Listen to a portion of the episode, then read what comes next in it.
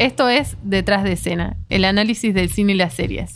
Mi nombre es Alejandra Casascau, estoy con Ana Daneri, Bárbara Zúñiga y Agustina Garrocho. Vamos a estar compartiendo con ustedes una vez por semana las diferentes propuestas audiovisuales. Si nos están escuchando por lagaceta.com pueden dejarnos en los comentarios las sugerencias para futuras ediciones. Estás escuchando La Gaceta Podcast. Sí, buenas noches. Necesito, por favor, una ambulancia urgente. La persona que se cayó entre una bañadera y está como ahogada. Deme el domicilio, por favor. El Carmel Country Club. Se llama Carlos. María Marta tuvo un accidente, vení ya. Nunca pensé que estaba muerto. Ningún policía fue al Country Carmel. Los médicos se fueron de ahí diciendo que fue un accidente, o sea, la revisaron. El fiscal Molina Pico se encuentra con un médico que le dice, yo revisé el cuerpo y la cabeza de María Marta, descubrí que tenía por lo menos tres orificios, se lo dije a la familia. Encontramos cinco balas. Me dice, la familia me engañó. Yo soy el que tiene que determinar quién la mató.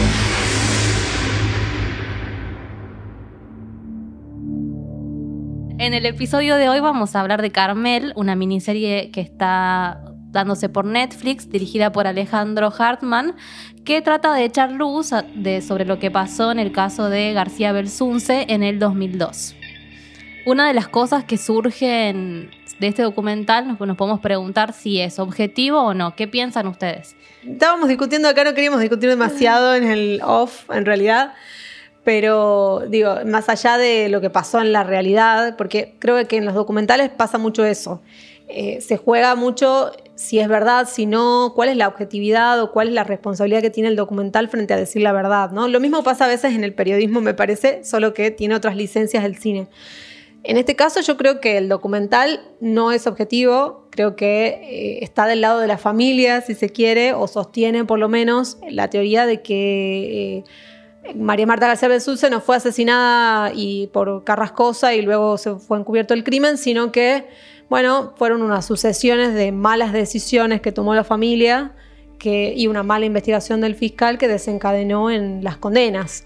Y yo creo que no, tiene, ah, No, o sí, sea, sí. que no tiene por qué ser objetivo, así como vos decías, y que tiene como ventaja el hecho de que ya hayan pasado 18 años del crimen y que puedan ellos tener como todo el material y mostrarlo cronológicamente para que, para mí, no está del lado de la familia, sí hay más voces de la familia que te llevan a pensar eso, pero los personajes se muestran como buenos y malos al mismo tiempo. Te muestra un personaje que vos crees que lo hizo y en el capítulo siguiente hay otra teoría que por la que crees que no lo hizo. Sí, yo, yo creo que una gran virtud es el montaje, ¿no? Porque hay mucha contraposición de voces. O sea, cuando alguien dice, bueno, sí, el pituto, por ejemplo, por dar un ejemplo, ta- están todas las voces contrapuestas de qué pasó con ese famoso pituto y por qué se lo tiró al inodoro, y aparecen las- la familia hablando y aparece el fiscal. Y, Está construido con eh, los dos personajes contrapuestos que son Carrascosa y Exacto, Molina Pico. sí.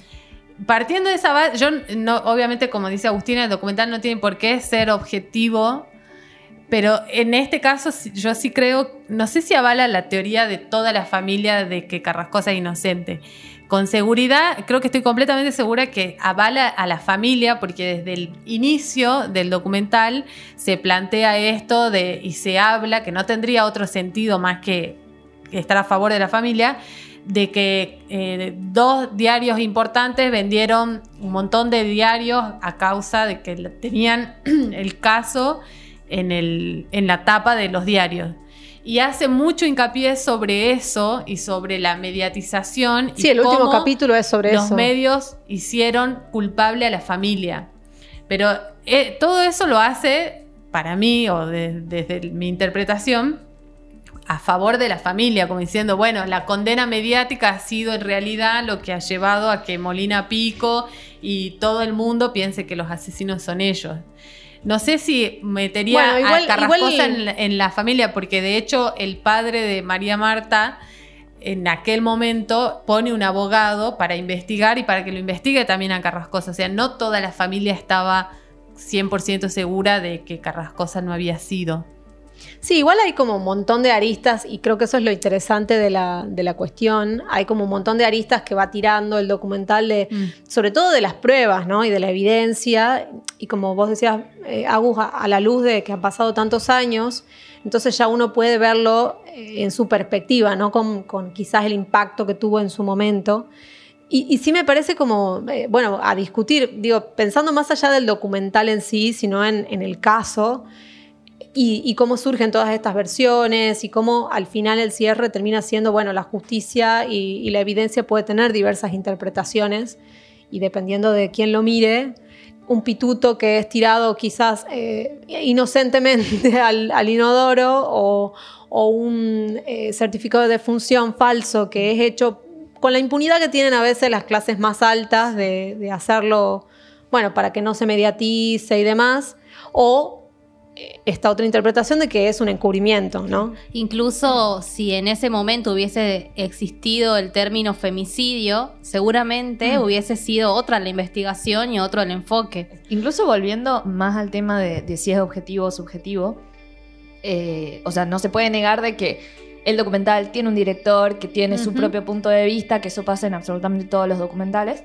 pero sí me parece que incluso el hecho de tener las dramatizaciones, que hasta no, en cierto punto a veces se pueden volver un poco sensacionalistas, como enfatizando mucho en lo que acababa de decir uno de los entrevistados, eso también hace que vos, como espectador, vayas tirando como metiendo Eh, más sí, peso en, una- totalmente. en un lado de la balanza. Además, en, la, en la edición, no solo en la dramatización, en la edición, Sí, si vos sí, lo el pensás, montaje. eh, eh, por ejemplo, no dejan eh, cabos sueltos en algún personaje, digámosle personaje, en, a- alguno de los entrevistados de la familia. Pero, por ejemplo, con Carrascosa, eh, no tendría ningún sentido para mí en la edición, eh, si, no, si no fuese un poco tendenciosa quizás, que ellos dejen esa parte en donde ami- de las amigas de María Marta decía, bueno, el gordo la llamaba siempre. Eh, no era pesado, pero siempre la llamaba como... Para saber con quién estaba, claro. dónde estaba. Digo, es tendencioso en, ese, en el sentido de que, de que si, si quiere hacer... Si quiere Sí, dejarlos creer, como buenos. deja- claro, pero le- a la familia dejarlos como buenos, Sí, sí, pero sí. no a Carrascosa. Incluso Porque a Carrascosa Carrascosa tiene otra, otra otra parte, sí, claro, sí. en donde él dice, eh, ahí aprendí a no, A no ser un alcahuete, sí. Bueno, o sea, esas cosas que, le- que, le de, que le deja en la edición. Sí, los cabos de, de que él era jugador. Y bueno, también para mostrar Claro. pienso la ambigüedad de, de las personas y por eso creo que no, no está como 100% a favor de la familia, sino que te, te van mostrando... No, pero no hace eso con los con, la, Con, la el resto no, con No Irene eso Hurting, con... No, no, no, no. Y con Solamente con Bartoli, no, con ninguno. Solamente lo Es hace cierto, es cierto. Eh, haber logrado reconstruir, más allá de los discursos que puede tener después y las interpretaciones, organizar ese material es una tarea titánica. Toda la cantidad de noticias que salieron en su momento, de diferentes Claro. versiones. Además, ellos iban a hacer una ficción en un principio. Después Sí. decidieron en el, en el camino de la investigación, investigación, decidieron claro. que mejor Era un desperdicio. El material que tenían Es que era un en el desperdicio, documental. era un desperdicio. Realmente da para una ficción también, me parece. ¿no? Igual hubo un montón de testimonios que no lograron conseguir. Bueno, el los Pachelo, por no ejemplo. en- sí, Bueno. Michelini, que no salía No ni en ese momento en la televisión, y Bartoli, que, Que murió, en murió, el 2014. sí. Bueno, pero también hay que estaban en la causa o que han ido a declarar los dos guardias de seguridad, Sí. la empleada doméstica, eh, o sea, hay un montón de gente que no quiso hablar porque no. Bueno, es mucha exposición. Claro. De hecho, eh, les comentaba que a- ayer estaba escuchando una entrevista a Carrascosa que no le gustó nada. este, ¿El documental? no, bueno, estaba desconforme en realidad más que con el documental, con la exposición. Carrascosa y Molina y Pico. Molina Pico tiene una tranquilidad al hablar y nunca salen así. Bueno, yo no le creo nada a. Carrascosa. A mí me, a mí me da, me da, de- me da los nervios de punta. a mí me, me- lo escucho hablar y mm, no sé, no sé. Pero bueno, quizás también es, es el prejuicio que uno trae de, tanta pasado- información. A mí me ha pasado que sí he empatizado un poco con Carrascosa, pero me parece que es por la cantidad, o sea, al ser una serie, tenés mucha información y Mm. mucho tiempo para que vos logres conocer a cada uno de los personajes y conocer su vida y conocer cómo vivieron todo esto, que vos terminás empatizando con Mm. todos y me parece que más o menos ese es el objetivo del documental. Vos crea tu teoría. Nosotros te mostramos acá lo que tenemos y vos pensás qué pasó. todo en el caso, todo en, el ca- en este caso desde el principio es irregular. totalmente También habla de una, irregular. ma- de una, de un- de una mala eh, investigación, también habla de, de unas pericias mal hechas, de que cualquier, cualquiera que levante el teléfono y tenga el teléfono del jefe de policía de la zona puede pedir que no vaya la policía a tu casa. O sea, Sí, a ver, ayer lo escuchaba a Pablo Dugan en la tele muy indignado. Realmente me sorprendió porque, a ver, en el documental él aparece como entrevistado y, y no, no, no- no se lo ve tan comprometido con la familia como se lo escuchaba ayer en la, en la tele. Y, y una cosa que decía es que, bueno, él lo defenestraba a Molina Pico y que era terrible, pero decía que uno de los errores más graves de Molina Pico fue no haber hecho la autopsia inmediatamente antes de que se ordene el, el- antes que se, Claro. se inhumen los restos de María Marta. Eh, esperar ese tiempo y hacer. Y creo que también habla un poco de la impunidad con la que se viven en ciertas clases sociales. Habla es- no solo la impunidad, sino el, mane- el manejo que se hace de la justicia en Argentina. Porque si vos sos fiscal y a vos te llama alguien y vos vas a un velorio y algo te parece raro. Claro, él se inhibió porque lo vio a. No me acuerdo el nombre del otro fiscal que era de. Claro, casación, bueno, era una familia poderosa. Está hablando de la justicia directamente. Está hablando de la o sea, justicia, sí. Tenés un poco de poder o lo, o lo conoces al fiscal o como sea y podés arreglar las cosas tranquilamente. Lo mismo, A lo ver, mismo pasa mí, con el si me- certificado de función. Claro, si algo me queda clarísimo a mí en el documental, la única certeza que yo tengo y, y- la que la, por la cual creo que, o sea, para mí la investigación eh, ha sido armada de alguna forma para que parezca así, no intencionalmente, sino porque el fiscal de verdad creía que la familia tenía algo que ver. Pero si ellos de verdad hubiesen tenido algo que ver, ¿cuál sería el sentido de llamar a la fiscalía cuando la están velando? Ellos la podrían haber velado y enterrado. Sí, si nadie ellos se enteraba. mataban, Y nadie se enteraba. Porque nadie llamaba a la, a la fiscalía, porque nadie. Bueno, y de hecho ahí digo, empiezan a decir, bueno, sí, que yo dudé, dice uno de los hermanos, porque cómo iba a resbalarse con zapatillas. Claro, y pero corrían digo, muchas ellos versiones. mismos llaman. Ellos mismos llaman. Porque la, Sí, lo del pituto también lo cuentan ellos. Lo cuentan ellos.